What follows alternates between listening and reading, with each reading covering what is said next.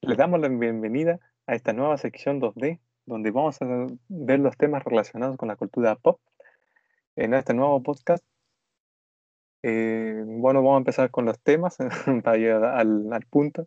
Así que, David, ¿qué nos tienes preparado para hoy? Bueno, mi compañero José, mi compañero Diego. Mi camarada. Hoy tengo, hoy tengo para, para presentar la animación occidental.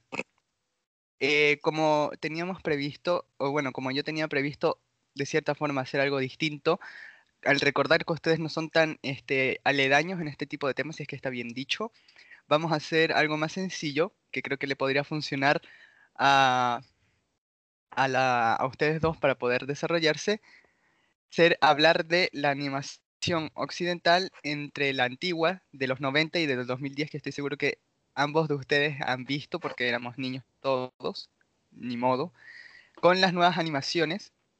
Y también hacer lo mismo, pero con animaciones adultas antiguas, tanto las que duran hasta el día de hoy como las nuevas que han salido. Así que en este sentido voy a tener un poco más la batuta que ayer cuando hablamos del plebiscito, que a los dos segundos José empezó a hablar de gráficos, facho pobres y cosas así. Y... Oye, oye, oye, oye, oye. Por favor, ¿no? Por favor, no. Pero, Eso fue lo que pasó. Porque, porque, porque- Está grabado, José. No me digan eso. Después me va a consentir. Bueno, bueno. Lo que José no hizo. Lo Ya, el- dale, nomás, dale. El latino quiere hacer. Ya, siga nomás. Así que bueno, pa- partiendo en estos sentidos, la animación occidental ha tenido muchos cambios a lo largo de todas las décadas. Eh, me voy a centrar un- como un punto de inicio en las animaciones de los 90. Esas solían ser más irrelevantes, entonces eran mucho más locas en el estilo de, el estilo de dibujo. Tú podías ver a los Rugrats, que seguro todos los recuerden, que eran trazos bastante alocados, finos, pero la, Irreverente. bast- sí, irreverentes, loco, todo Como en, ese vibrando. estilo.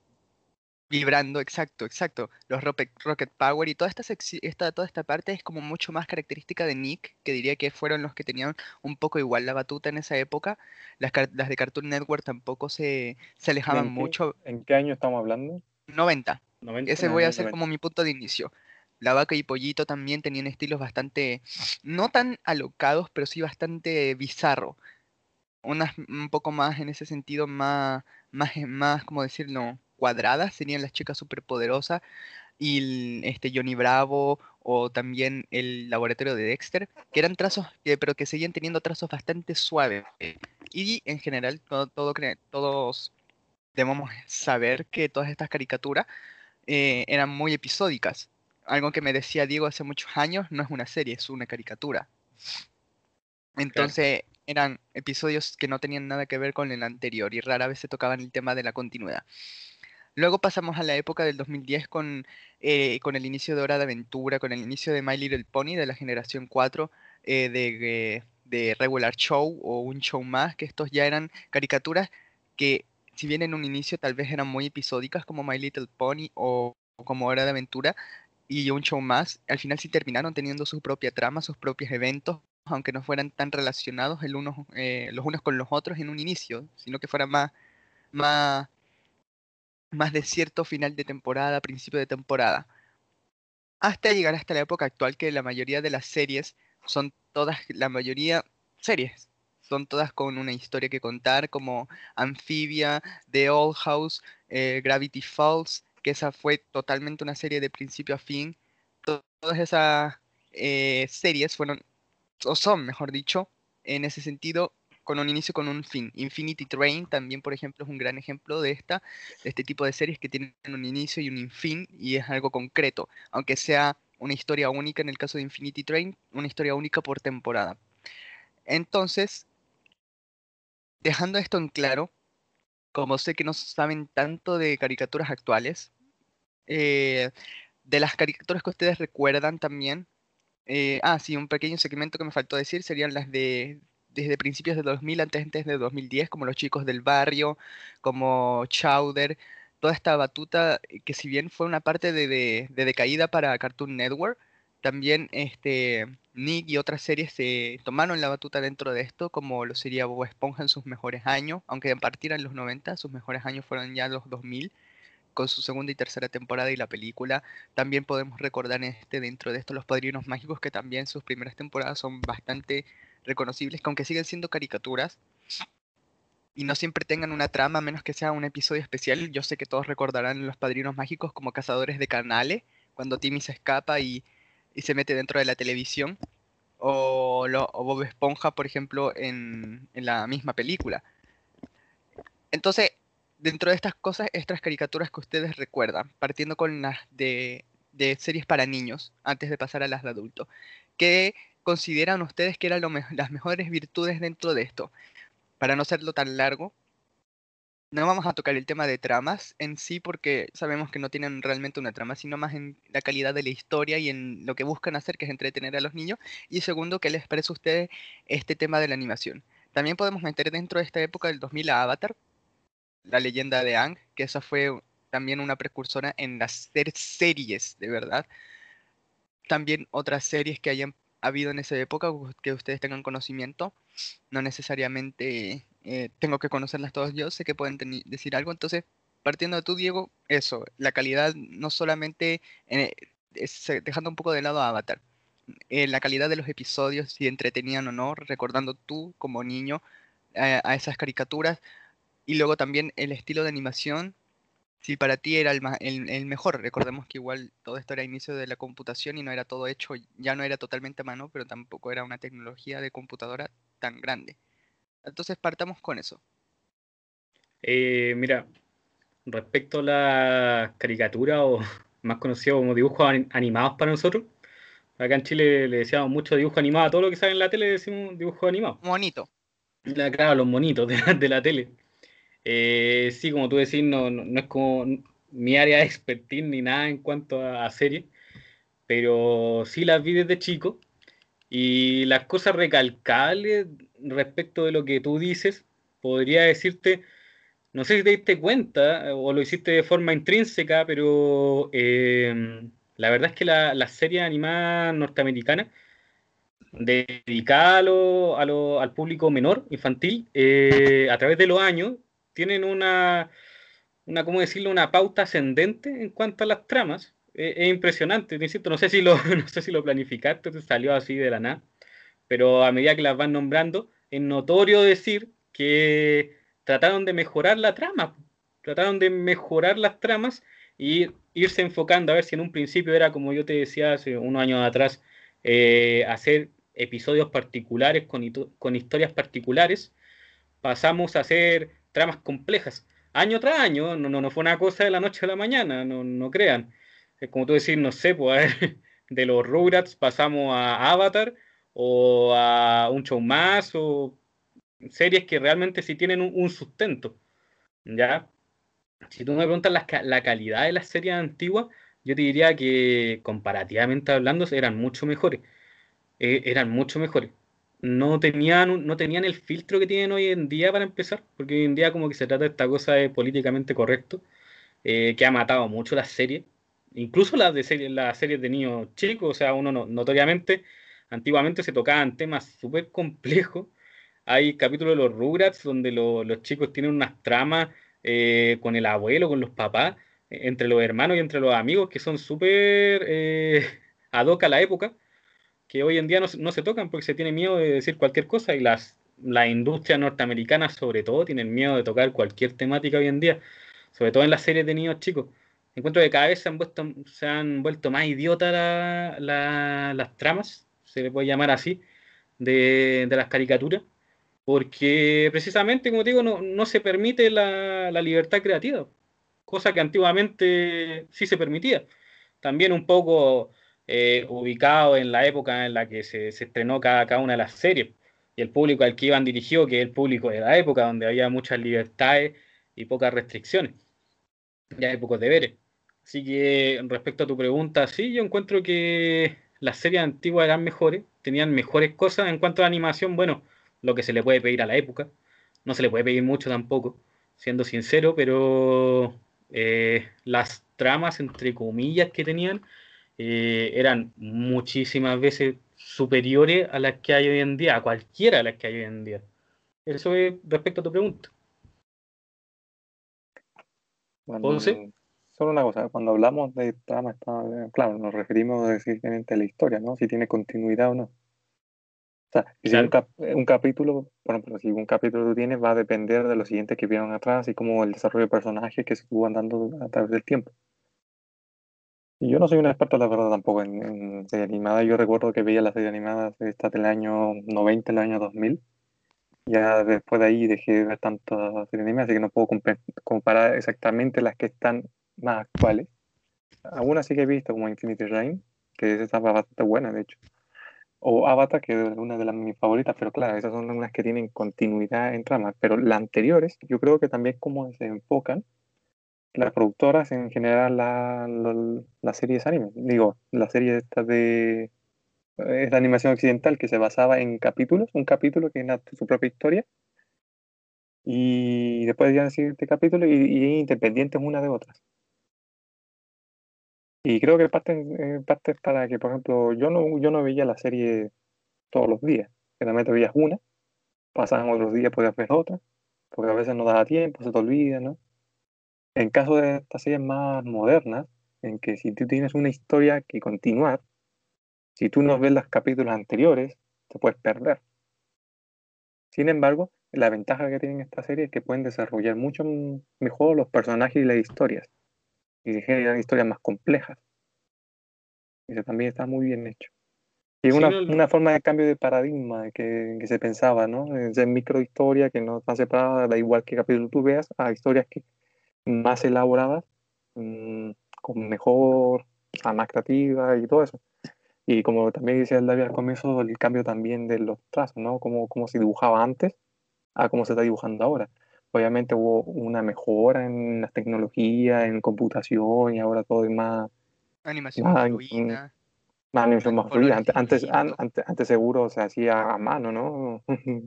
claro, a mano y muy, muy storyboard. Bueno, hay distintas formas, storyboard, este, dibujar mientras vas creando la, el guion del capítulo distintas formas. Claro, entonces hay, hay, hay, cambios y, y, se, y, se, notan.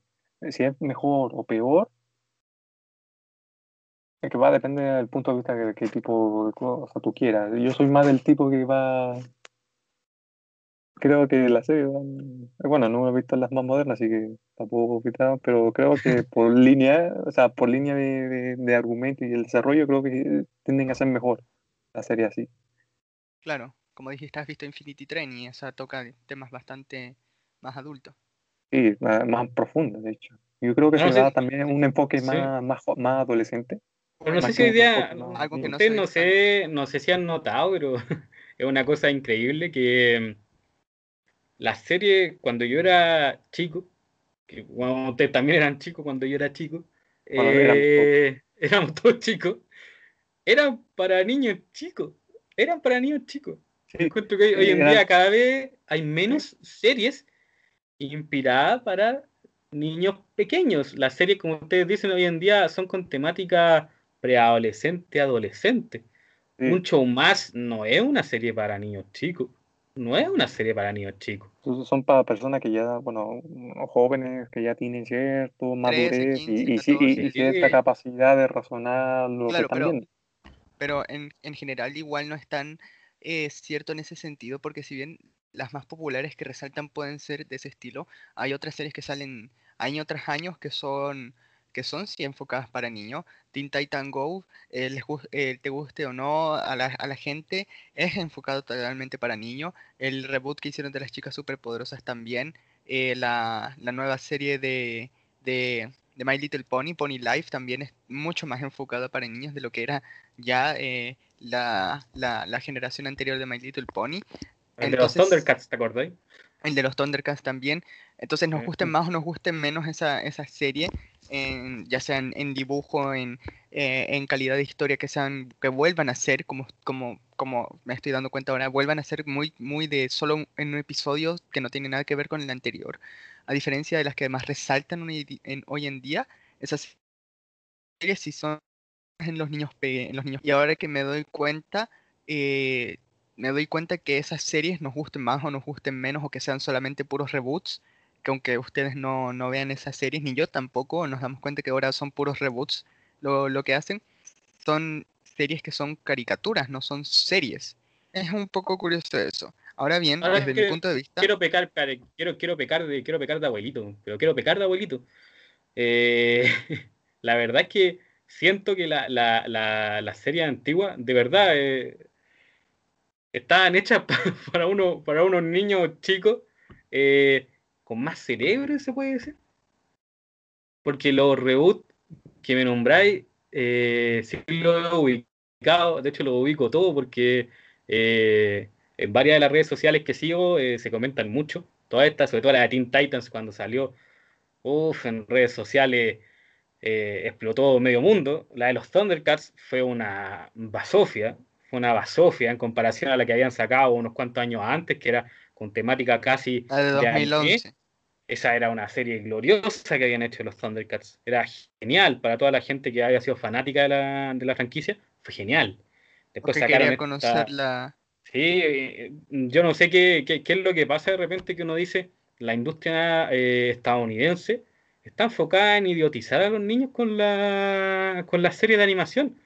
Y es un hecho innegable. Compáralas con, de verdad, con, no sé, a ver, eh, Invasor Sim, eh, Las chicas superpoderosas originales, eh, Coraje el perro cobarde. Eran series- bueno. Es que eran series por lo menos que tú decís, oye, sabes que sí son buenas, son buenas. La No, verdad, no, tú, Yo tú un adulto la esa mira y te puedes decir que... que esas series que te dan tensión, que te dejan un poco de, de, de expectativa, Sí, Ahora son las para niños las chicos. y las más modernas son demasiado amigables, digamos. Como que hay pocos enemigos así que sean de verdad, así que tú sientas que, que hay la nada, pena. imagina- imagínate en la de los Teen Titans, o sea, eh, cada cosa que pasa es una, una soberana estupidez. Si tú lo comparas a la serie original, no tiene ningún sentido, es como que tira un chiste eh, sin sentido, donde exacerbo de repente los ojos de los personajes, les ensancho las cabezas, para hacerlo de repente, buscan hacerlo mucho temática anime, y le ensanchan los ojos. chibi. a la- o sea, vamos, porque los chibis son, son, son de los animes, de, de ahí surgieron. Claro, pero Si, lo- los norteamericanos, los norteamer- no es que más específico es decir que son de los Eh, japoneses, sí. mm, Ellos no, no, es inventaron que- esos, esos monitos pequeñitos. Ahí, siempre, siempre el norteamericano, siempre el estadounidense, desde que empezó a hacer dibujo animado, ha tratado de sofisticarlo un poco y parecerse a, pero manteniendo la esencia de los norteamericanos, que es esta cosa como, eh, te insisto, quédate pegado a la tele y te idiotizo con la Parece que Diego está teniendo dificultades técnicas. Pero pasó a transmisión. ¿Dónde se cortó? ¿Se cortó en, algún- en dónde se cortó? En la tele, eh, idiotizas en la tele y te pegas en la tele. Sí, Ah, eh, lo- los norteamericanos pareciera que buscan idiotizarte con la, con la, con los dibujos animados hoy en día. La línea de tiempo que trazó David en un principio muestra de forma innegable que ha buscado idiotizar. No es una cosa de las tramas cambiaron, no, es una cosa de, oye, tratamos de equipararnos a notoriamente a los japoneses, te digo, cualquier serie moderna que tú veas eh, tiene, tiene una influencia notable de lo que es la animación japonesa. De hecho, una vez sí, creo que vi un programa de Salfate donde hace una comparativa también, o sea, no sé, En esta- pero sin perder la esencia. Que es un poco lo que les pasó con los Thundercats, que mataron esa franquicia, o sea, la, la- la mataron. La mataron. Yo no sé realmente eh, si hay mucho que decir de la- las series modernas son mejores que las antiguas.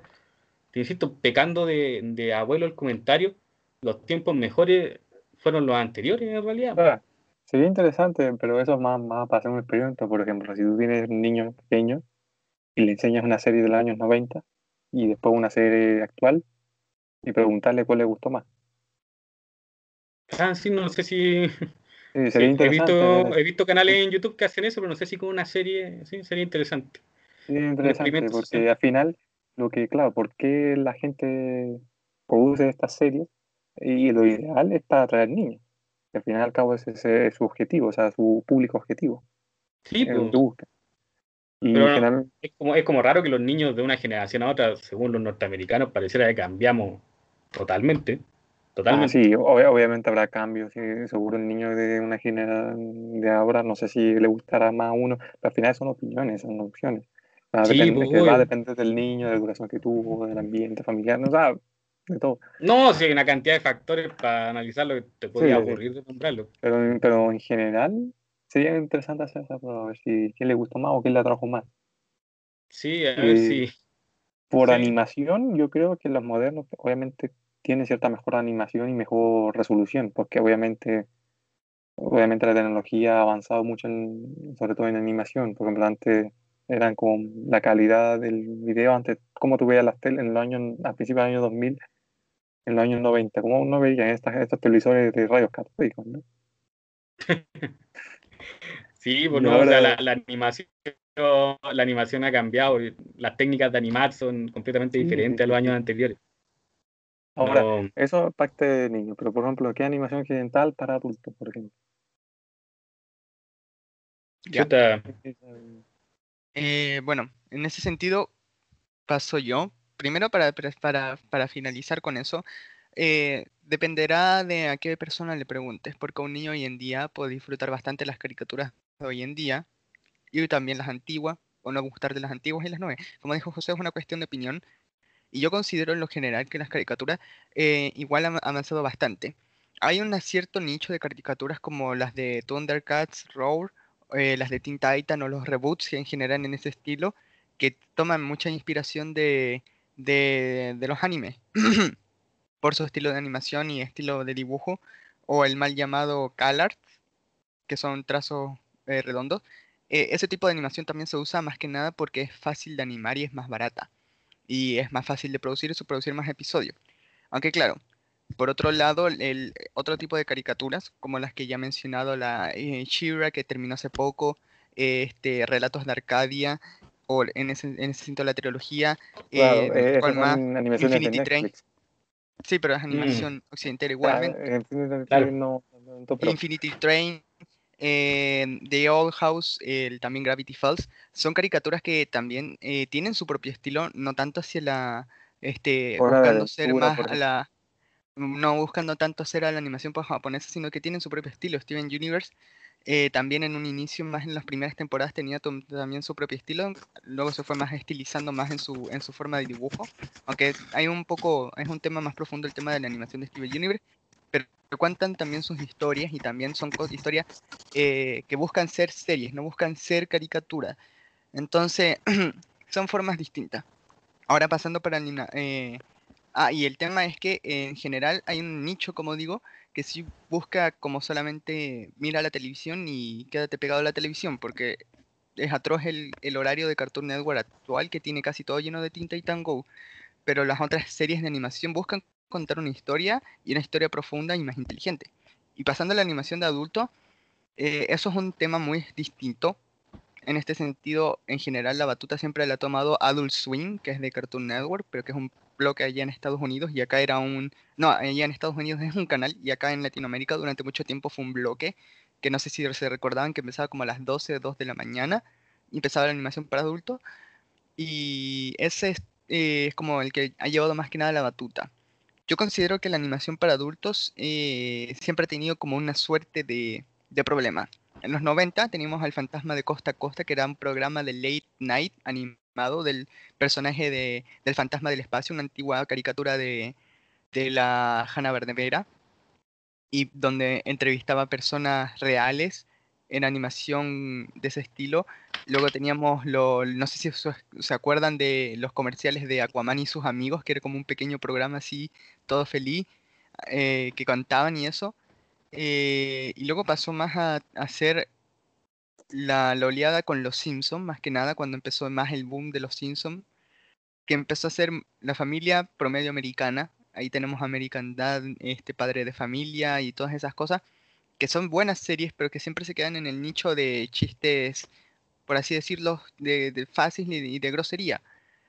Y pasamos después eh, a tener series también como las de, no sé, no recuerdo el nombre, pero ustedes seguro la van a ver, que es el la de la albóndiga, la papa frita y la, y la gaseosa. No recuerdo bien el nombre. Que también son, no sé, es como lo que no podían hacer en las caricaturas de niño. Chistes de adultos, groserías y demás cosas. Que no es malo, porque por ejemplo American Dad y Padre de Familia me encantan, va, me encantan. Eh, Y Claro, para, para un público más maduro. eh, sí, pero ahora en las nuevas caricaturas de, de adultos, en las nuevas caricaturas de adultos, Ay, disculpe, hubo un problema con Diego. Eh, am, déjenme revisarlo. ¿Sabes qué te decía con la caricatura de adulto? Claro, ahora las caricaturas de adulto han tenido también un cambio, porque teniendo a Ricky Morty, teniendo a Final Space, que esa recuerdo que la vi contigo, José, hace tiempo, eh, esas caricaturas son también con una trama definida, una trama muchísimo más profunda y más desarrollada. Son tramas, eh, por ejemplo, de, la, de, de Ricky Morty, no tan, este, no sé si decir profundas, son profundas en partes, pero la cosa es que tienen su trama, que no van tan directo al meollo en cada episodio, pero tienen sus tramas. También eh, series para adultos más experimentales eh, han tenido su, su, ¿cómo se llama esto? Su, su, su, su nicho en el sentido de como, ay, se me olvidó el nombre, discúlpeme. El Death, Love, eh, Robots and Death, que también recuerdo haberla visto contigo, José, que son distintos cortos hechos por distintos animadores que muestran historias distintas, en donde cada uno tiene su propio estilo. Entonces, la animación para adultos, a lo que voy es que ha tenido un cambio al tocar temas profundos de verdad y no quedarse en los chistes baratos para adultos y ya, sino que irse al directo a la cosa con ser eh, temas profundos que no pueden tocar las caricaturas de niño, con temas este, que van más allá de esas cosas, pero también ser bastante experimentales y salirse más del molde solamente de chistes de adultos y fáciles y ya. Otra también que se ha estrenado hace poco y está en Netflix es Close Note, que aunque también peca de, de tener chistes baratos de adulto, también trata de mostrar cómo es la vida de, de una pareja recién casada con una hija. Entonces, ¿qué, qué piensan ustedes? Sobre todo Diego, que sé que le gusta American Dad también y Padre de Familia. ¿Qué piensa, eh, qué piensa él y, Die- y José, si quieres también, eh, que de las animaciones más de adulto, más este, hoy en día como están? Mira, para mí, o sea, me gustan más, eh, porque obviamente nosotros también somos ya adultos y, y tenemos un carácter más maduro y ya Claro. todo lo más infantil y, y- y temático, esto de, de cosas simples, tan más simples, no, muy simples, ¿no?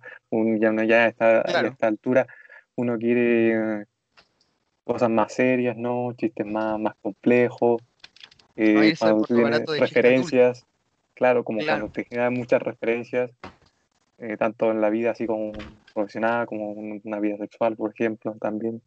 Claro, eso te da como, como que te, te representa más, ¿no? Claro. David. Eh, Sí, Sí. Jo- sí, Diego. Te podría pedir cosas que pasan. Tuve desperfectos técnicos. ¿Me Sí, podrías no, hacer no. un resumen pequeño para poder unirme a la, a la pregunta que hiciste? Un resumen Claro. muy pequeño, así. Muy Diego ya, bueno, sigue teniendo ciertos problemas. Esperamos que regrese en ese sentido, así que José termina con tu idea. bueno, de, de la, la misión esta occidental, un poco vi- visto para un público más maduro, yo creo que están bien hechas, ¿no? O sea, uno Claro. se ríe con ellas, con, el- con esto. Ahora, yo tampoco soy un gran consumidor de, de estas Pero crees que han series. mejorado. Eh, de las series sí, antiguas, so- sobre todo sí. Bueno, igual uno tiene que pensar que yo cuando veía, no sé si tú veías una serie de adultos por en el año 90, año 2000, diri- no, no digo de ser adulto que sea continua, sino sea para enfocar a un público más, más maduro. No era maduro en ese entonces, así que de verdad yo no, enten- Cierto. no entendía esa serie.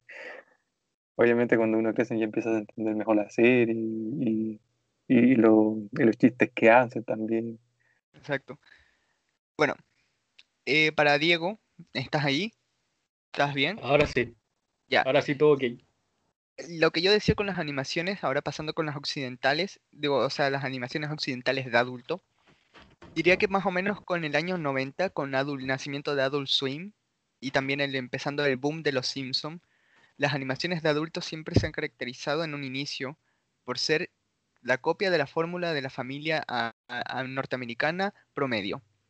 Y que en general, aunque son divertidas, porque American Dad y Padre de Familia en sus inicios también eran muy divertidas, eh, pecaban y pecan al día de hoy, como los Simpsons, totalmente, de ser animaciones que van como más a lo fácil, como animación ya de adultos, eh, era sinónimo de chistes groseros, eh, chistes fáciles de, de, adultos, de sexo, drogas, alcohol y cosas así.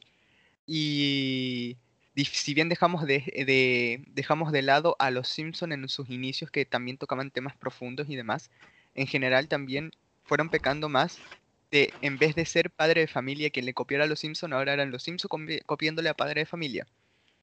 Y haciendo chistes baratos de adultos, chistes groseros o chistes muy escatológicos, si es que está bien usada la palabra. Y que ahora, hoy en día, las animaciones de adultos son sinónimo de historias profundas de verdad, como Bojack Horseman o Final Space, eh, Ricky Morty, que aunque tiene también esta fórmula más de las caricaturas de como, como My Little Pony, por ejemplo, que sé que es una comparación rara en un inicio, pero que sé que por lo menos tú y yo, Diego, hemos visto My Little Pony, es un episodio de Ricky Morty como de normal, así su propia historia, y después al final de la temporada tiene una historia que se relaciona con algo de las otras temporadas y demás. ¿Sabes? Una historia, su propio capítulo, luego otro capítulo, ese sí tiene historia, el final de la temporada sí tiene historia, sí se relaciona con las cosas y así. O también eh, este Final Space, que esta la he visto con José, aunque fue hace tiempo. Yo, o sea, yo la he visto y estoy al día con ella. José, con José vimos la primera temporada hace mucho tiempo, que era Gary, el que está en la, en la nave espacial con su tripulación disfuncional y demás. Esa historia también es una historia que va con un inicio y con un fin y que busca contar una historia.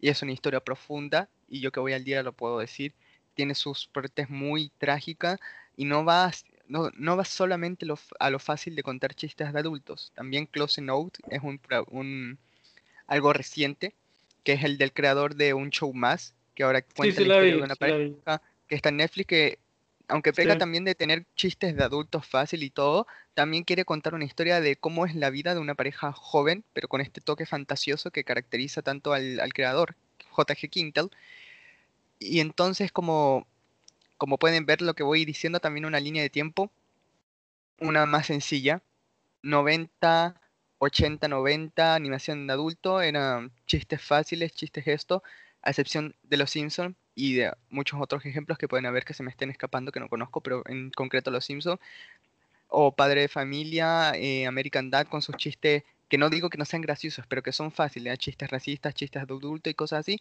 y ahora pasamos a una Ah, también a series que tengan una historia que contar, que sea una historia de verdad profunda, que podamos tocar temas que no podemos hacer con las animaciones de niños, pero que también pueden tener sus momentos locos, como la que te dije de Close No y demás.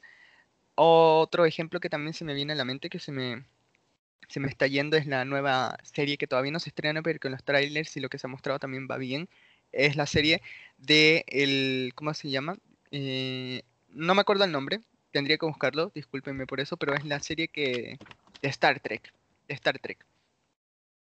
Así que en esos sentidos, volvemos a lo mismo.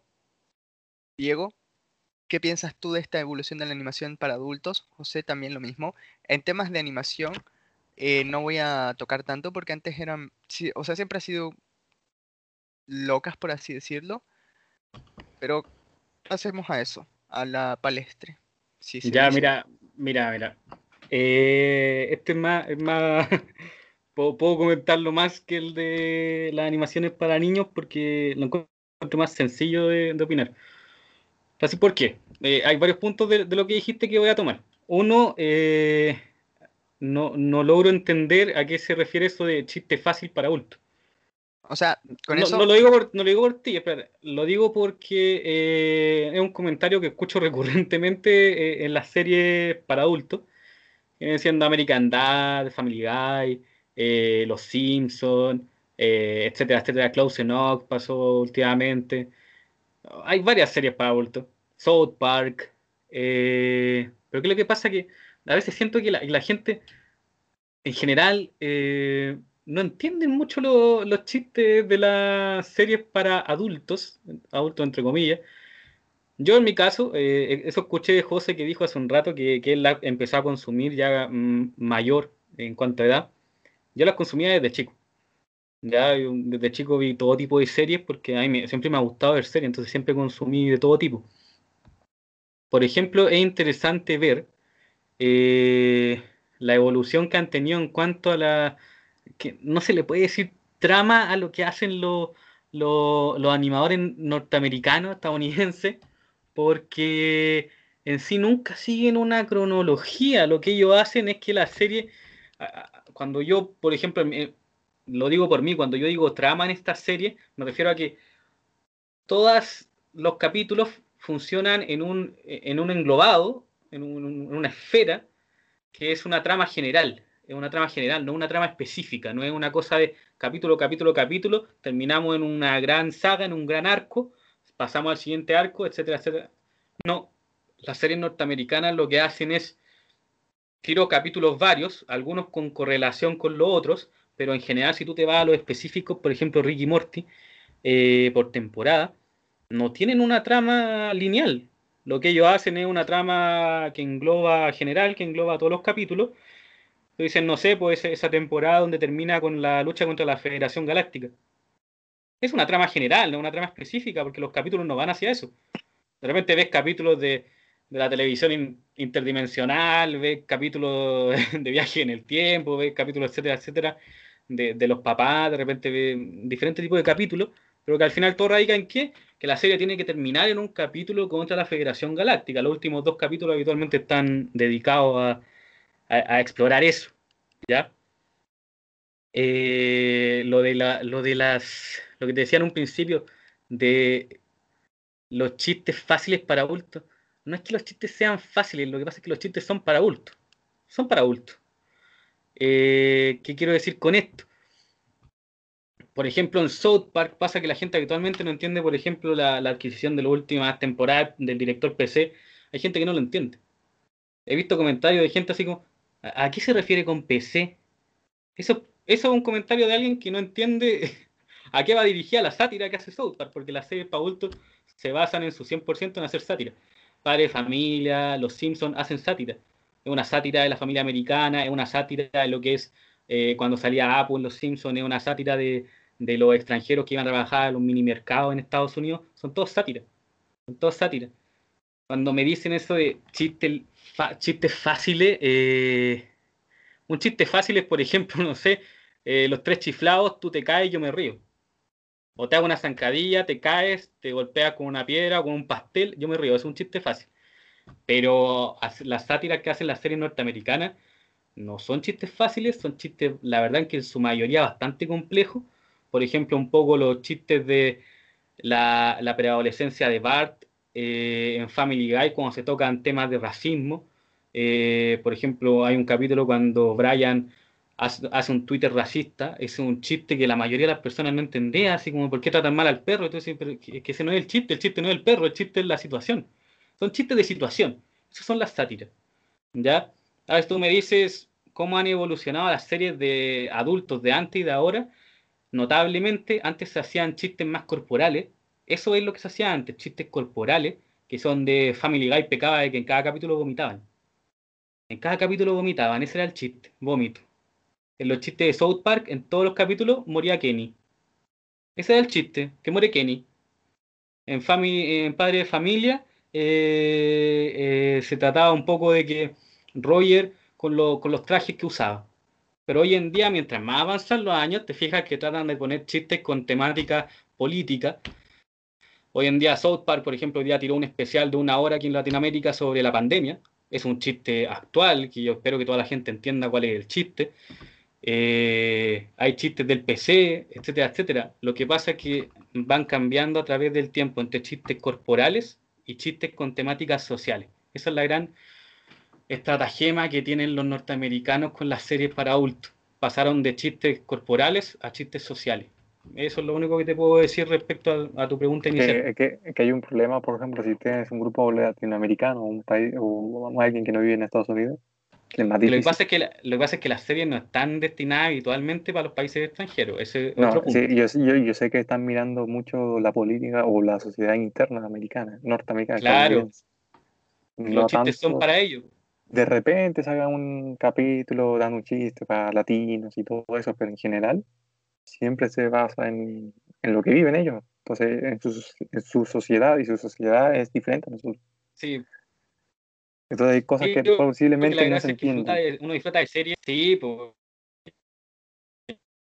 La gracia es que uno disfruta de estadounidenses, pues si no que saquen la industria chilena también empieza a sacar series, que nunca le ha resultado, quizás 31 minutos fue la única serie que tú puedes decir, ah, todos disfrutamos, fue transversal, pero nosotros disfrutamos de chistes norteamericanos. Uno tiene que adaptarse a la realidad norteamericana cuando ve cualquier tipo de serie, para adultos, para adolescentes o para niños. Pasa lo mismo con los animes, pasa lo mismo con todo. Tienes que entenderlo. Por eso a uno le gustan, porque tú, tú entiendes en tu proceso mental que el chiste no es para ti. esa es la mayor esencia de todas estas series. No tienen más por donde tomarlas.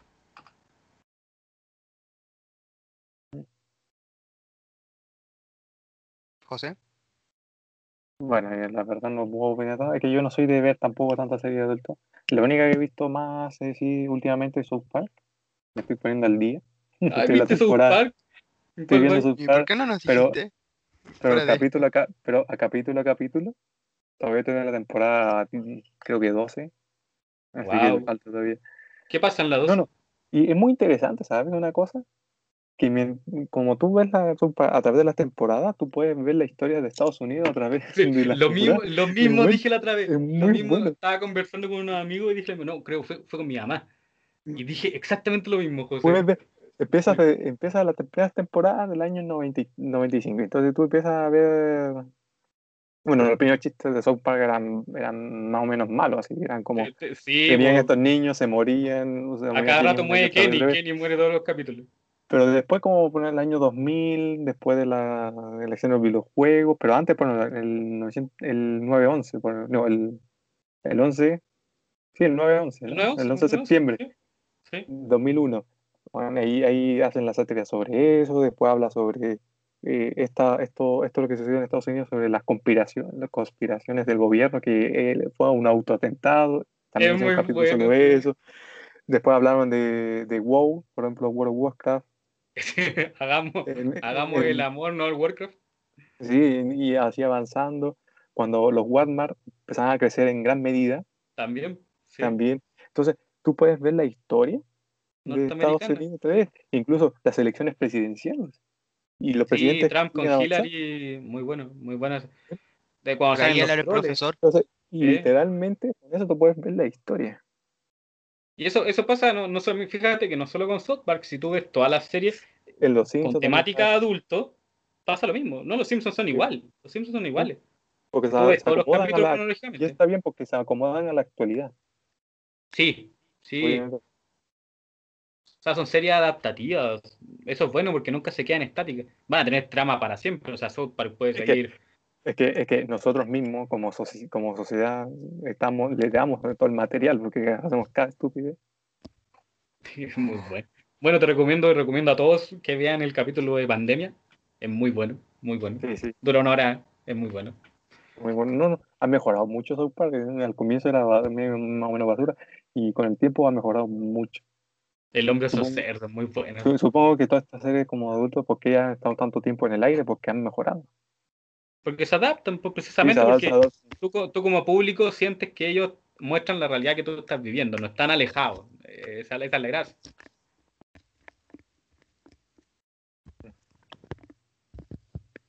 Entonces tenemos... Entonces... Eso sería todo por este tema, ¿no? ¿No tiene nada, mejor, nada otra cosa que comentar? Bueno, solamente quería decir que eh, por lo menos si hay series que yo conozco, eh, como Final Space, que tienen un punto inicial y van episodio a episodio contando la historia. Son casos eh, y casos que hay. Ahora, con el tema siguiente, no sé si Diego o José quiere pasar a su tema primero pero nos vamos a adentrar en el mundo eh, del anime en lo japonés. Y acá vamos a ver eh, si Japón está teniendo problemas hoy en día en su, en su nicho de series con todo este tema de los isekais. Y bueno, Eh, bueno, este tema elegí, bueno, yo soy más afín a, a los animes. Claro, ahora eso, estamos en un tema, ahora estamos a- al revés, porque yo dejé no, de no ver anime hace mucho, así que, así que ustedes son los más ilustrados en eso, así que ustedes se pueden entender mucho mejor en esta, en esta parte. Así que, José, explícanos, los Isekai, ¿qué, qué pasa con ellos? Mira, primero para que, obviamente aquí, bueno, pues si alguien no, sabe que un Isekai, por si acaso, un Isekai efectivamente es la, es la historia de ir de un mundo a otro, ¿no? O sea, tú Claro. tienes un protagonista que vive en un mundo y se cambia a otro, ya ¿Esa sea sería por, la por traducción re- de Isekai? y ya sea por porque por resucitar, o sea, si resucita en otro mundo o porque lo transportan a otro mundo. Prácticamente eso. Y la pregunta es por qué hay tanto Isekai, porque tú ves temporada, temporada tras temporada, siempre está el típico Isekai y a veces son temporadas de casi todo Isekai. ¿Será porque da mucho dinero? Claro. Entonces, la mayoría de los Isekai, ¿cuál es el problema de la mayoría de los Isekai? Que la mayoría son mediocres. ¿Historias Exacto. simplonas, dirías tú? Más que historia simplona, es que puede que parte ¿No de una novela esfuerzan bastante en ingeniosa. diferenciarse? ¿No se esfuerzan en diferenciarse? Es que, es que, es que ya han hecho, hay muchos Isekai de todo tipo, o sea, ya se ha hecho casi muchas De cosas. Todo. A ver, déjame sin saber decir, hay un Isekai de, no sé, eh, eh, viéndonos nosotros, que nosotros nos estamos viendo por la cámara, hay un Isekai de librerías. Sí, eh, podría Sí, hacerse sí. que sí, hay, hay Sí, un sí, Isekai ah, de una chica bueno. que viaja y empieza a hacer y quiere hacer libros, quiere ser bibliotecario. Sí. es una bibliotecaria. Bueno, genial, Hay- entonces, Hay, Sí. entonces sí se ha hecho de todo. ah, se ha hecho todo, hay un Isekai, bueno, ten, Tenseichi, Shitara, Slime, Daka, Data Tengen, ¿no? Por ejemplo, de que se muere el tipo de una, así como que lo apuñalan en la calle, se muere y reencarna como un, un slime. O Ah, sea, ese sí lo conozco, no lo he visto, pero lo conozco. ¿sí? la, Ese la- la gran gracia de esto es que, que es, lo, es lo de siempre. Yo creo que a todas las industrias le pasa, incluso a la del cine. Hace un tiempo atrás veía un crítico que comentaba un poco el exceso de películas de acción. No, no, creo que fue otro, creo que fue otro. Creo que- No me, no me acuerdo exactamente cuál fue, pero fue una crítica y él, y entre él comentaba un poco la, situación. eso en interno después, por favor, gracias. Sí, no te preocupes. Eh, lo que pasa es que, claro, comentaba un poco la situación del cine. Esto fue obviamente antes de la pandemia, pero el exceso de películas de acción que había. Ya, eh, lo que pasa es que en la industria, de, de sobre todo de, de animaciones, de películas, de música, en todas las industrias, eh, siempre hay un momento en el que se copa un tema. ¿Por qué? Porque da más plata. Da Es más que, plata, eh, da mucha plata. Mira, si te estoy sincero, a mí me gustan los Isekai. Sí, si no son clichés, malos, yo, yo- sí. yo lo veo, o sea, porque aquí, ¿qué trata de un Isekai? Normalmente lo que se busca, o lo último, la mayoría, son generalmente personas, bueno, en caso son personas normales o a veces son otakus como cualquier persona aquí o gamer, que después pasaba a un mundo, por ejemplo, al, al juego donde jugaba. Ese es Sí. Overlord, por ejemplo. O sea, Overlord, claro, es- tiene- sí, se busca... O a veces pasa un mundo mágico, aleatorio, donde no saben ni siquiera sabes por qué está ahí. Y generalmente conoces a unos dioses, no sé, o algún espíritu o algo así que te da un cierto poder. que tienen un modo, un modo operandi. Actualmente tienen un modo operandi toda Sí, tienen, tienen, tienen como una pauta, ¿no? Pero es como, es como en su momento que, que salieron muchos animes de temática de videojuegos. No de, Sí. no de Isekai, sino de videojuegos. de videojuegos. Ya démosle con los videojuegos. Sacaron los Horizon. Un tiempo después salió este de la, de la, de la chica. Sí, pero va, e- ese es como medio raro. ¿no? Nunca sabido si, si se que quedaron dormidos jugando o. Es que, no, bueno, en teoría es un- está categorizado como un Isekai. Porque, Ese, claro, ese muy ese muy por ejemplo, No Game, No Life. No, no me refiero así como, por ejemplo, cuando salió este de la, de la chica que, mm, que era trabajadora, después se envicia con un juego, renuncia al trabajo y se queda como un otaku encerrada jugando un juego.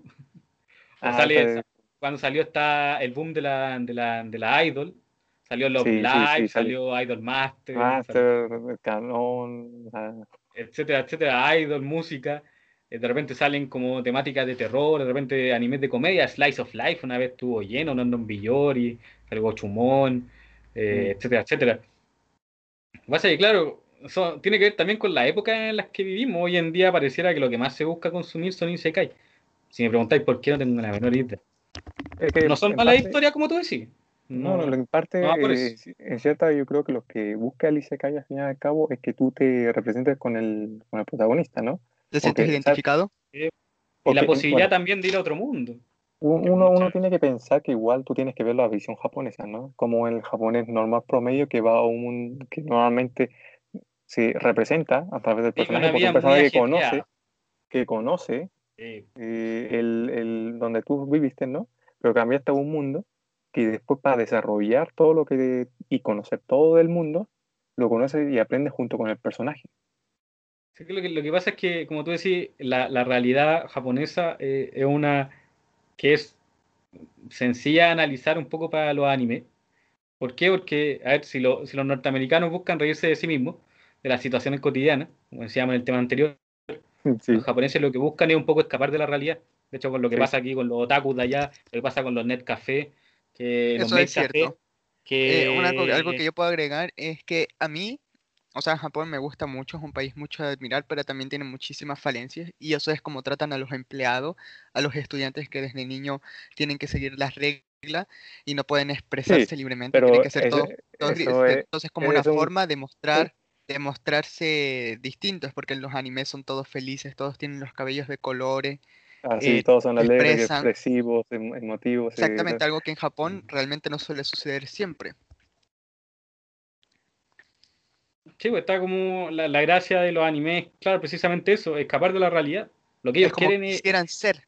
es que lo que ellos quieren es, es escapar de la realidad y lo que el Isekai te presenta es un poco la posibilidad de, oye, amigo japonés que vive ajetreado, eh, Takeshi, ¿sabes qué? Eh, el día de mañana puede que te ocurra un accidente y, oh, sorpresa, eh, te va a ir a otro mundo donde tus waifus son, son reales, donde tú puedes ser el Tus waifus son protagonista. 3D.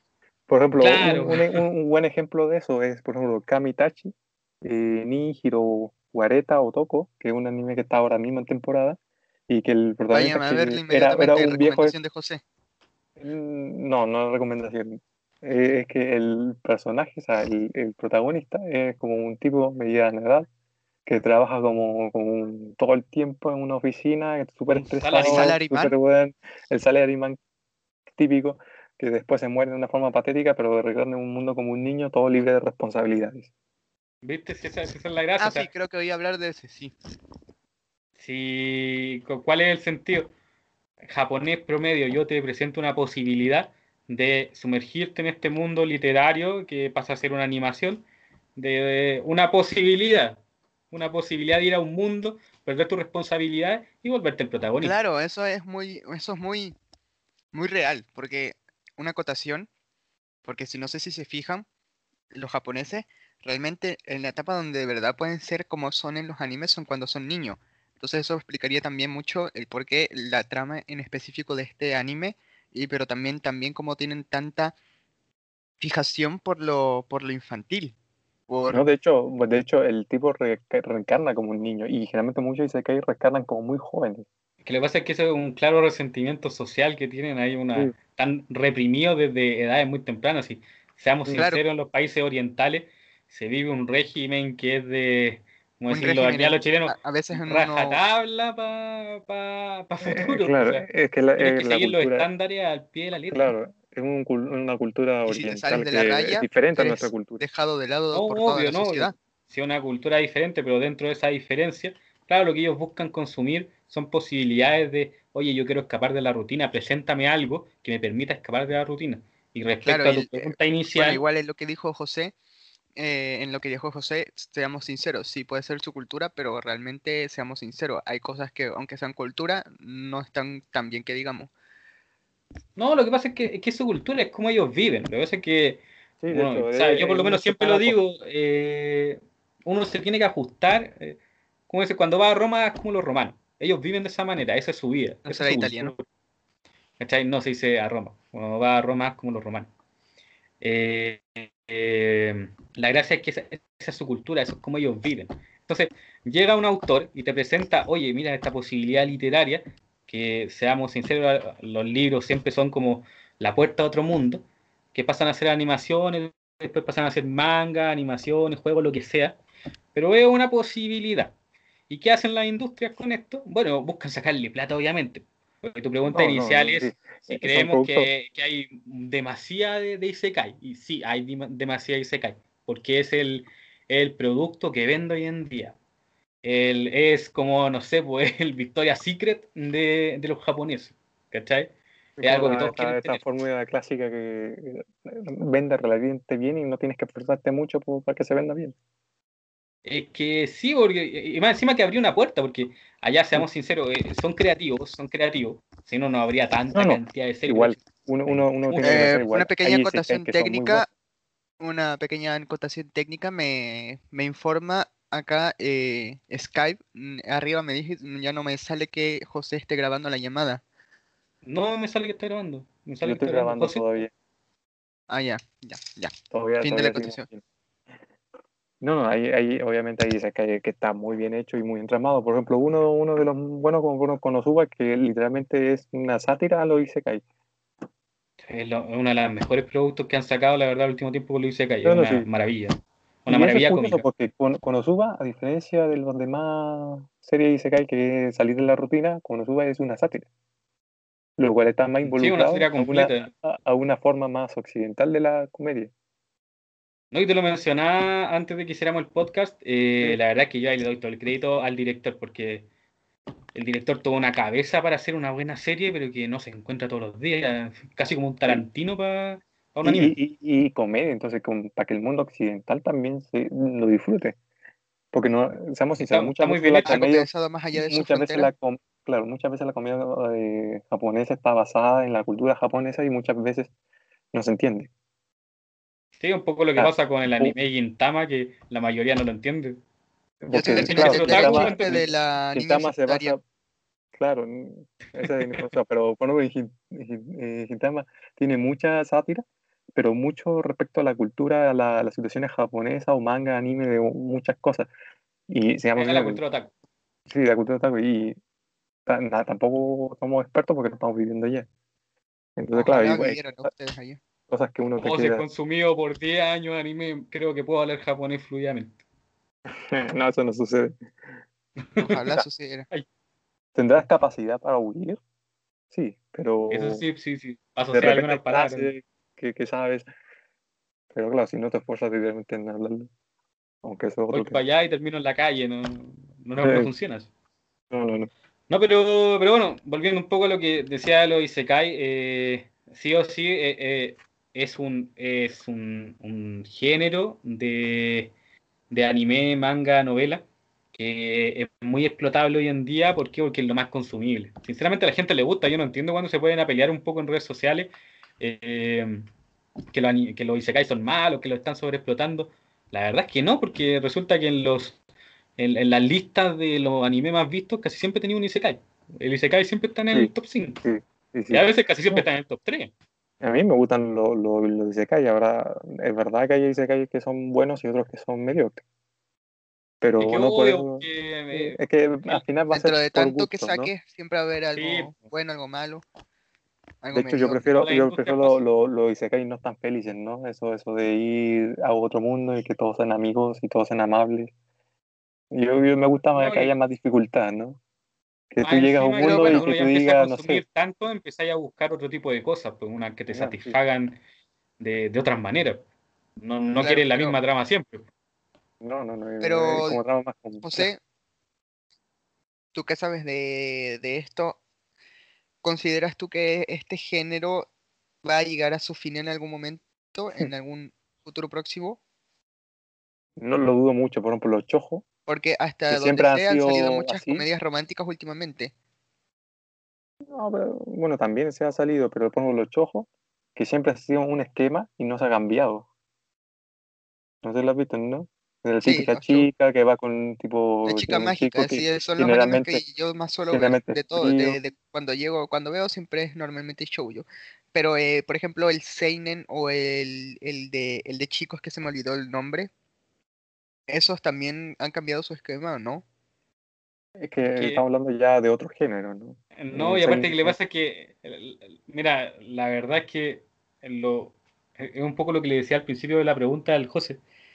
Eh, el esquema es el mismo porque es como decir, no sé, pues cuando ¿La en las batuta? películas te, es que no, lo que pasa es que es el esquema. ¿Por qué? Porque eh, son- son es un género, es que, que es un género, es un género. Ya no es cosa de un autor lo hizo, oh, qué visionario. No, es un género, un género Isekai. Y el género Isekai tiene la, unas pautas. Una es que el protagonista tiene que ir a otro mundo. Otra es que en el otro Claro. mundo tiene que pasar cierta cosa. El protagonista puede ser, puede ser el, el protagonista, valga la redundancia, de la serie o no. Puede ser un granjero, puede ser lo que sea, pero la gracia es que vaya a otro mundo a hacer algo. Y tiene que tener un fin último. Ese es el esquema. Es como si nosotros cam- cambiáramos, no sé, así, el esquema de las películas o las series o lo que sea de romance. Eso no va a cambiar porque el género de romance tiene unos esquemas. Si no, no sería romance. Si nosotros cambiamos el esquema, dejan de ser el género. Entonces, en ese sentido, con tu estos pregunta, géneros. David, no van a morir. Porque es un No, género. no, no, esto, esto van a seguir. Habrá, habrá días, habrán tal vez temporadas que habrá o años que baje su, Su eh, su, producción. su- su producción, pero claro, eso no significa que en algún momento tal vez fal- basta que con uno que sea bastante popular para que empiecen a aumentar los Sí, los Isekai. De hecho, ¿por, cuando- por qué últimamente ha aumentado los números de Isekai? Que he visto, porque han salido buenos Isekai. Como está R0, Konosuba, eh, Overlord en su medida. Así un No, mira, fi- y tú fíjate que no, no solo en los animes, de repente, sabes que en el manga últimamente, todos los mangas de Reyes Demonio en alguna academia, esa, esa es la trama. No sé si le habrán sí, inventado sí. un género, pero se llama Rey Demonio en una academia. Es, esa- Me ese es a Mausama, pero en el manga. No, no, pero estas son así, Reyes Demonio en una academia. Es- ese es el género, Reyes Demonio en Que, una que- academia. que- Puede pasar lo que- sea. que va, o a veces pasa que el Rey Demonio va a este mundo, así como este Isekai inverso, sí. Claro, así como ya dale, o sea, los géneros, la verdad es que últimamente han estado cambiando harto. Lo que pasa es que un poco la industria de los animes también es como la industria de las películas. No se van a arriesgar con cosas que no sean populares. Y eso es una Claro, verdad innegable. sí. Y Yo te digo, mira, a veces, a veces se basan en pautas que sirven y dicen, ¿para qué vamos a cambiar si esto está más o menos sirviendo, no? Claro, Mira, esta claro. es mi apuesta para unos años más. En unos años más, no es que vaya a morir, los géneros no mueren, pero van a empezar a salir mucho, eh, como decía el, el David, comedia romántica y sobre todo comedias de oficina. Comedias románticas de oficina, van a salir mucho, muchos animes. Espérense unos años más, van a ver, el catálogo de anime va a ser comedias románticas de oficina. Vamos a Esta estar pendientes con eso, Diego. Eh, ¿Algo más que agregar dentro de esto de los Isekais o consideren que están listos en este sentido? No, se podría hablar un poco, pero la verdad no, hay tampoco hay tanto lo que hablar, eso es un tema. Ya llegaste al tres horas, tres horas podemos estar hablando, tres horas. Eh, claro, pero tampoco es aburrirlos con tanto, al final eso lo dice que hay, porque que hay mucho porque últimamente está polarizado y posiblemente porque es un género que, que es relativamente muy, consum- que es muy consumido en Japón, por ejemplo. Y bueno, creo que tu, que pregunta se respondió en todo caso. Sí. eh, se, se respondió a medida de que íbamos hablando. O sea, los Isekai sí, son un género que se está explotando, sí. Esa es la respuesta a la pregunta. Se están Sí. explotando y se va a seguir explotando por unos cuantos sí, De hecho, estoy descargando ahora unos cuantos Isekai. así que para, para verlo, sí. Quizá por eso se me corta la llamada cada rato. Una buena hipótesis, Diego. Veamos si, si su solución resuelve eso en- dentro de los próximos minutos. Mientras tanto, tú tenías tu propio tema para hoy también, ¿cierto? Sí, démosle, mira, el último tema de, esta sección 2D, que es los cómics norteamericanos, esencialmente, y los ma- versus los mangas japoneses. ¿Qué opinan, chiquillos? ¿Cuál es mejor? ¿Cuáles han leído? ¿Cuáles creen para ustedes son los mejores? Para que terminemos la conversación con, según yo, opino que este es mejor que este. Denle. Bueno, mi, mi, mi opinión en general, yo sigo consumiendo más manga. que, que cómics no, no, no- que nunca he tenido la cultura de, de consumir cómics, ¿no? Claro, Entonces, De hecho, pero sin tener tanto conocimiento de cómic, ¿qué piensas más o menos? Igual tenía Claro, una noción. sí, sí, he visto algún, algún que otro cómic y todo. eh, podríamos ver más la diferencia más o menos del estilo de, de estos cómics. El problema, lo bueno del manga, eh, para mi parecer, es que tiene una variedad de géneros de todo tipo. Sí. Muy amplio. Puedes verlo desde romance, puedes ver un típico Isekai, ¿no? Algo más, más Claro. maduro, eh, puedes ver comedia, puedes ver historia, aventura, no sé, acción. De hecho, de- si de te, pasa, si te pasa a los doujins, que ya son contenidos para mayores de 18, te encontrás con No, un eh. abanico de géneros que ya es, es absurdo. Japoneses, Bueno, creo- claro, los bestiales, los ugly bastards, que seguro alguien los va a reconocer. La verdad es que los La géneros abundan. Sí, no, hay de todo, sí, y todo término y todo. Y eh, respecto, yo diría, a ver, ¿cómo, cómo opinan, no, David? Eh, termina con tu idea, José. ¿Por cuál más va- por cuál irías más diciendo que es mejor o no te sientes capaz de decir eso en base a tu conocimiento del uno y otro? Es que Ya, miren, de- ¿saben qué? Los, los depende voy a guiar un poco. Espérate un poco, José, los voy a, los voy a guiar un poco más a la pregunta.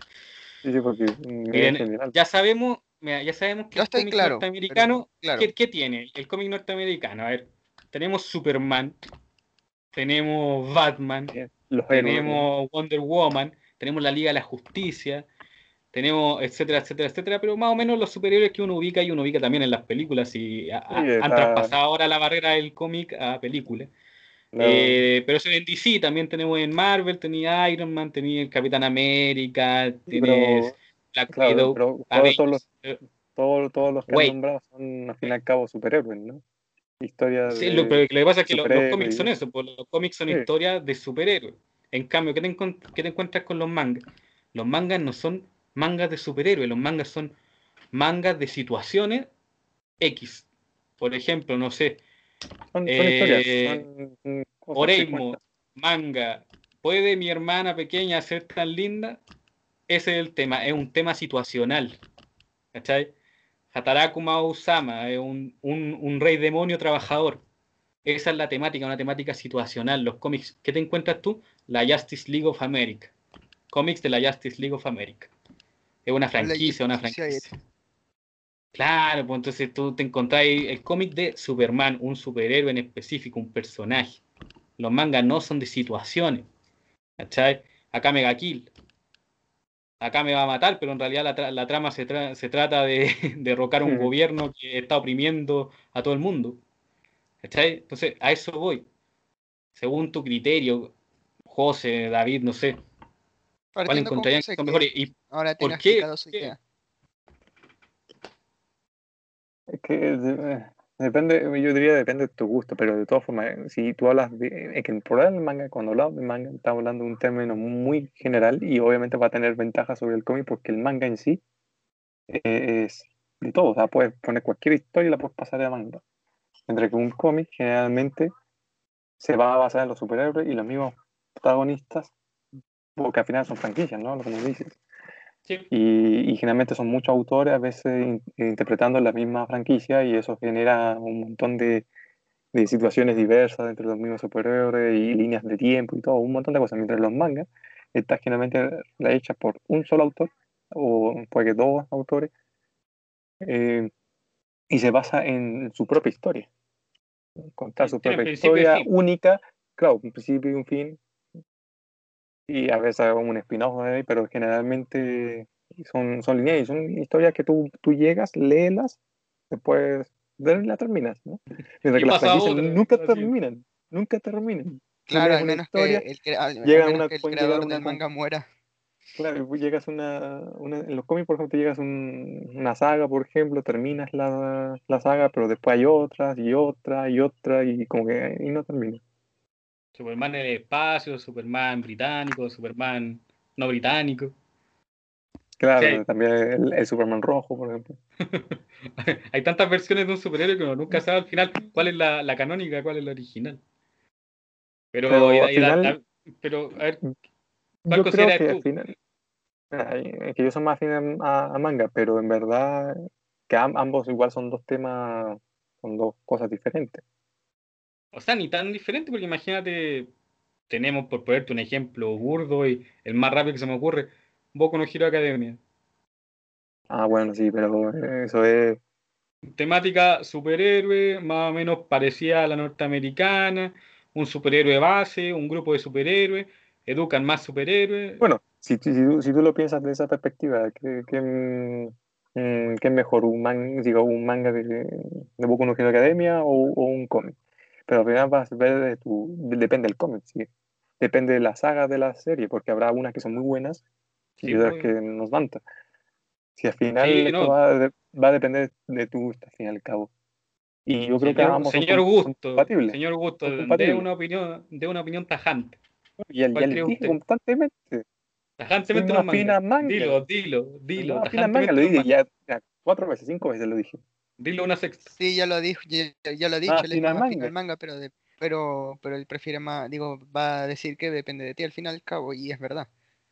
Es que, es que la verdad yo no tengo nada contra el cómic. Yo si me pone un cómic posiblemente lo No, pero, pero, pero ojo que esto no es, no es estar en contra de uno de otro, sino exponer al final una opinión propia de. Cuando yo digo que soy más, más afín en este sentido, porque es más. Porque hay ciertos géneros que me gustan más. Por ejemplo, el género de superhéroes yo no soy muy hacia los superhéroes, ¿no? Yo prefiero historias un poco más profundas. Eh, o un poco o sea, depende del género. A veces voy a ver, no sé, un romance, por ejemplo, donde después tú ves un. como, como terror, ¿no? O suspenso, thriller, seinen, ciencia ficción. fantasía, me gusta mucho la fantasía. Tiene, tiene, una gama tanto de, de, de géneros más que, más que trama que podéis. Ahora, ahora me acabo de acordar que los cómics no solamente son superhéroes, por ejemplo, están los cómics de Star Wars. Sí, pero son de franquicia siguen, siendo de, siguen siendo de franquicia. Pero son otros temas. Claro, son otros temas y otras temáticas. Y Igualmente, otra que sí uno puede ser es, por ejemplo, los cómics, ¿qué, qué gracia tienen también? Que están a color, general, están todos a color. Y los otros se basan lo, el, el dibujo, como se centran más en los personajes. Que esa que, que en, la, hace, en, la, expresión. Hace un rato te, te comentaba que una vez vi un reportaje que decía que para mí es lo medular el manga son una imagen vale más que mil palabras y el cómic es todo lo contrario. El cómic es claro, el cómic, como tú decías, la que, más, de, escritura, ¿no? Escribir las situaciones, escribirlas, mientras que el manga se basa en, dibujar las situaciones. Ahora sí, una gran diferencia también es, por ejemplo, el, dibujo que tiene cada uno. O sea, el manga busca hacer personajes que realmente no existen. Ya de lleno, no existen. para que Claro, para que no, tú no lo puedas comparar con o relacionar con otra persona que existe, ¿no? Sí, porque uno hace al tiro, ellos hacen como eh, el corte de esto, esto no es real. En cambio, los norteamericanos dibujan cosas como muy reales. Ahí me ha tocado ver unos cómics, eh, Superman se ve casi como, como un sujeto, así como, como estuviera al lado sí, mío. Tienen la, la, la y los detalles, incluso en las arrugas y todo. Pero, son que son más realistas también hay, de todo, hay de todo al fin y al cabo. Te, puede, te podía aburrir, hablar como 10 horas de, de los cuantos géneros hay de manga que... Ay, no, es una locura. Y de, cómic, bueno, cómic, no sé cuántas franquicias hay, no sé si me pueden decir algunas. Eh, bueno, también yo leo bastante los, los cómics de My Little Pony. También leo los, eh, he leído los, los, cómics de Hora de Aventura. Y claro, esos se basan en las franquicias, pero tienen sus propios géneros eh, más... Bueno, esos tienen su propio género. Es una pregunta, eh, ¿los cómics de My Pony son uno, no? ¿O cómo son? ¿O de Bora de Aventura? O sea, eso siguen una historia, ¿no? Supongo, ¿no?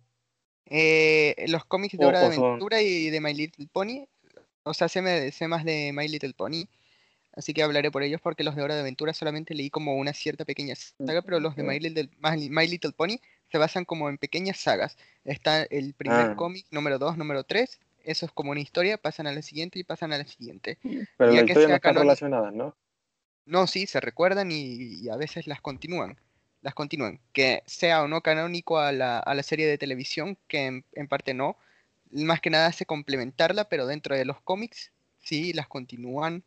Y si llegan a, a, volver a tocar temas que no, que no se han terminado de tocar, incluso me atrevería a decir que hay tramas de los cómics que a mí me hubiera encantado verlas en la serie porque son bastante más, más, profundas y más realistas, porque, por decirlo, bueno, la serie ya terminó hace el, año pasado, pero en, la última temporada, Spike, el dragoncito, se le tomó como, eh, como un miembro más de la familia de Twilight y su hermano, como un hermano pequeño, pero en los cómics hicieron algo que me gustó mucho más, que fue que cuando Twilight lo sacó del huevo y él era un bebé dragón, cuando ella inició en la academia de Celestia, Celestia se lo dio a, Twilight, le dijo que lo cuidara y Twilight prácticamente era como una, como una mamá joven porque tenía que estudiar pero cuidar al dragón, tenía problemas con las clases, era, era, lo tocaban de una manera, eh, eh, suena gracioso, pero lo tocaban de una manera bastante, bastante realista sin salirse de, lo que es My Little Pony.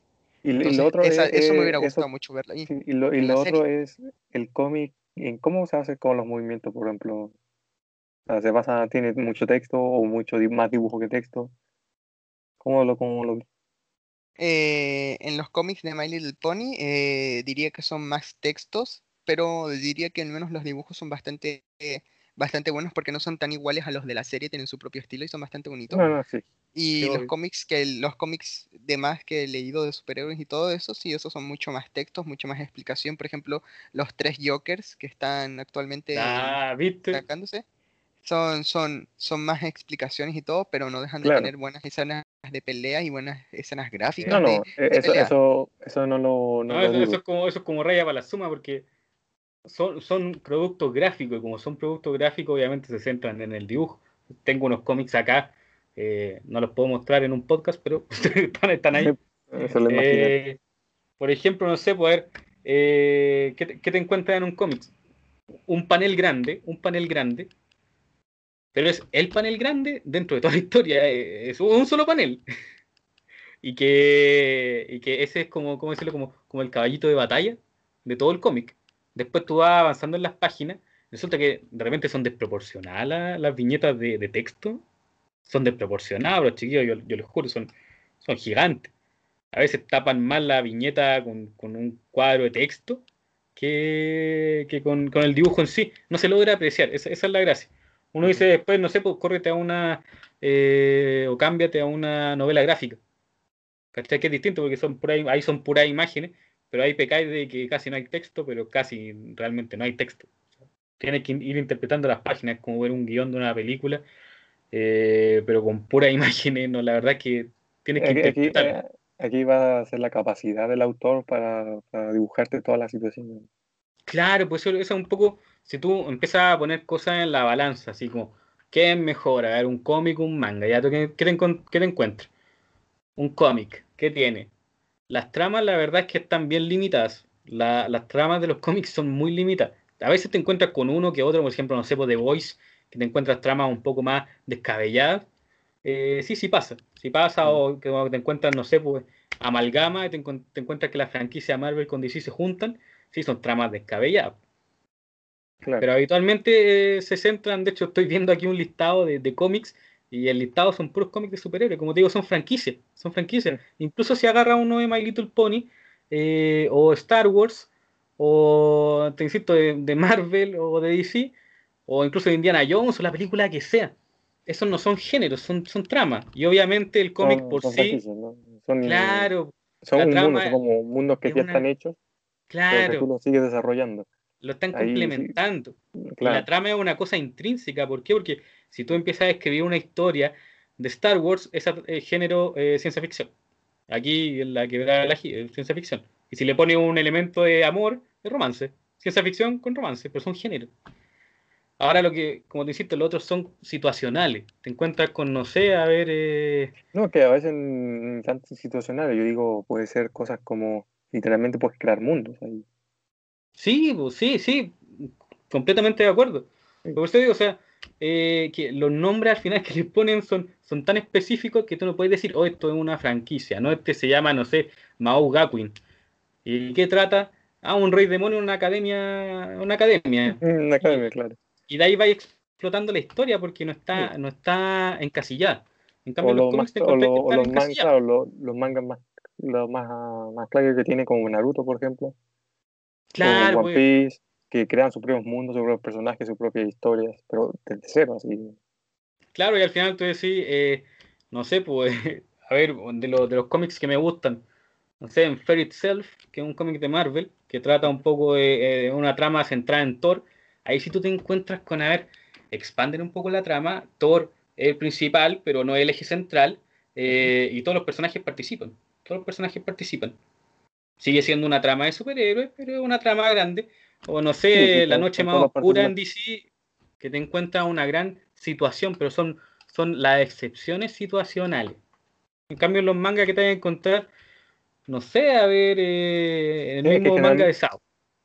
Claro, generalmente se basa en un único protagonista que se relaciona, puede tener coprotagonista o, o miembros de equipo que pueden ayudar, que aparecen, pero generalmente siempre hay un protagonista. Claro, porque en realidad, o sea, por la esencia de cualquier trama, tú tienes que tener un, protagonista. Sí.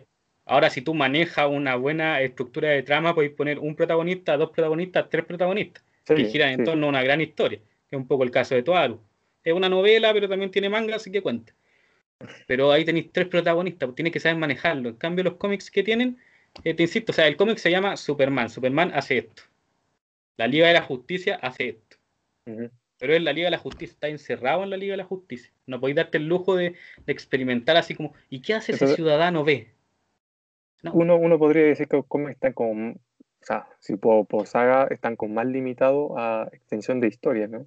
Exacto. A la profundidad que... uno puede llegar a, darle. Exacto, lo que tú decías al principio, o sea, eh, cambian tanto de autores que eso para mí es una de las grandes falencias de los cómics. Yo cuando era más chico consumía muchos cómics, David lo sabe, siempre se lo comento, yo consumía muchos cómics. Pero sabéis que la data es que empezáis a leer uno y no sé, por linterna verde empieza de una manera y después te descubrí que cambiaron a linterna verde, linterna verde ahora es afroamericano. Después tú vas con el otro y resulta que linterna verde ya no es afroamericano, linterna verde ahora es un pintor. Y así te vas así, etcétera, etcétera, etcétera. Nunca tenía un linterna verde. Entonces, ¿y qué pasó con el linterna verde con el que empecé, con Hal Jordan?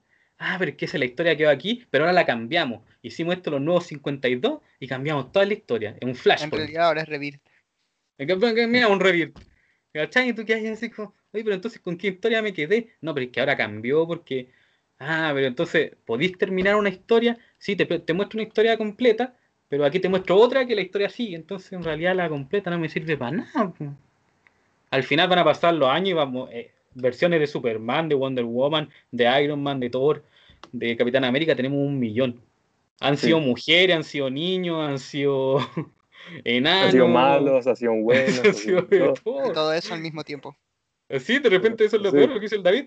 Nosotros hemos de repente visto cómics donde, oye, resulta, no sé, de repente en los juegos, Superman ahora es malo. Ya, Superman ahora es malo. Es que te estoy tratando de contar una historia de otro punto de vista. Ya, pero ¿qué pasó con la otra? La dejamos pausada un poco pero no ha terminado, no, no ha terminado. Y Superman, ¿cuánto ha vivido? Es como lo que pasa con las series norteamericanas. Los Simpsons tienen como mil años. Superman tiene dos mil años. Superman nos va a matar a todos. Superman va a estar ahí y nosotros vamos a estar muertos. En cambio, un manga, como tú decías, por lo menos tiene el lujo de terminarlo, de decir, oh, ahora cierro el libro, dejé una historia. claro, también es la historia y es una única historia y tú es la, la que hay. Y te puede gustar o no gustar, pero es la que hay. Claro. la que hay. Tiene un final. A menos que el creador se muera y nunca termine la historia, como suele pasar. No, eso, eso, es, lo peor. pasa poco, pero. Pasa, pasa poco, pero. Esperemos que no pase. No, Sobre todo si es muy bueno el, manga. Ay, nunca me pasa el de One Piece. Sí, nunca me olvido Casen Stigma, que fue uno de los animes con los que empecé y el autor murió. Era una ah, novela. Stigma. Me vi oh, no, no, horrible.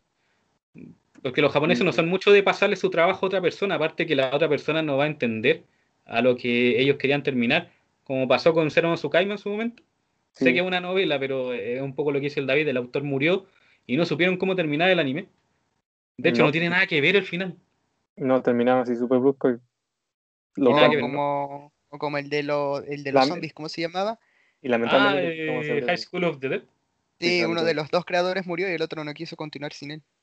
Y tú decís como, oye, me dejaste cortar. En, en ese sentido, quizás sí la, el cómic norteamericano tiene la gracia de que en caso de que ocurra cualquier inconveniente, cualquiera lo puede tomar. claro, es que si uno se muere en uno de los escritores, todavía queda un montón más. Pero ahí hay, como yo encuentro, un poco, poco respeto hacia la esencia de la obra original, o sea... Puede ser. Todos le meten mano. Pero bueno, a ver, tratemos de terminar esto con un.